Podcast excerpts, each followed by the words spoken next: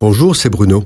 Merci d'écouter ce podcast. N'oubliez pas de vous abonner et d'activer les notifications afin d'être averti chaque semaine des prochaines sorties. Lorsqu'un homme prend la décision de croire en Dieu et de donner sa vie à Jésus en abandonnant la convoitise de la chair et du monde, on dit qu'il se convertit à Jésus-Christ. Sa vie change de direction. Cet acte de conversion est précédé d'un moment fort où il prend conscience de son état de pécheur et d'être sur la voie de la perdition car le salaire du péché, c'est la mort. C'est ce qu'on appelle la repentance. La repentance est un acte majeur dans la vie des enfants de Dieu. Elle est le premier pas vers le choix de changer de vie et d'obéir à la parole de Dieu. La repentance, c'est s'humilier devant la sainteté de Dieu et demander pardon de l'avoir offensé c'est prendre conscience que seule la grâce du salut en Jésus-Christ peut nous sauver de la mort et de l'enfer.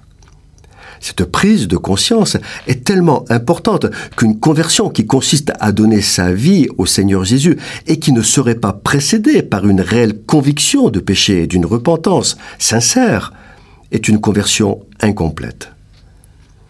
La repentance ne s'arrête pas à la conviction de péché.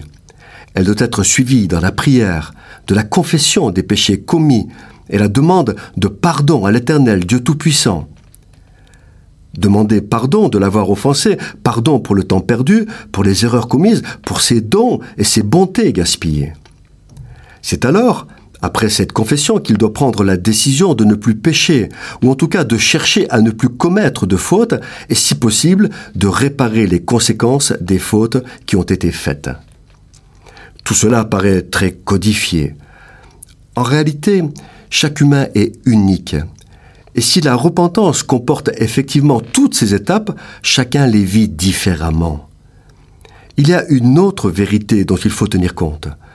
C'est que Dieu n'est pas un Père sévère et intransigeant pour l'âme qui s'humilie.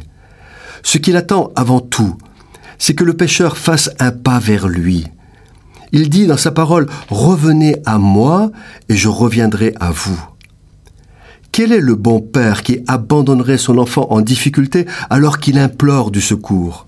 Ne lui tendra-t-il pas plutôt la main pour qu'il la saisisse? Dieu notre Père est miséricordieux et compatissant, riche en bonté et en fidélité. Non seulement il est prêt à secourir celui qui l'implore, mais il va vers lui, il va à sa rencontre. Se repentir, c'est d'abord prendre une décision. À la base de la repentance, il y a la décision de mettre sa vie en règle avec Dieu. Prendre la décision de changer de vie et se libérer des chaînes du monde.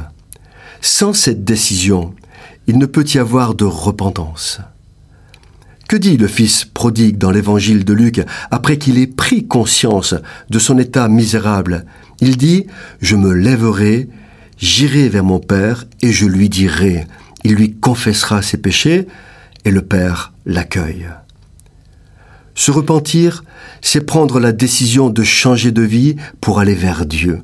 Le Seigneur attend de nous que nous fassions le premier pas et lui se charge du reste. Cette chronique vous a été proposée par Bruno Oldani et Jacques Cudeville.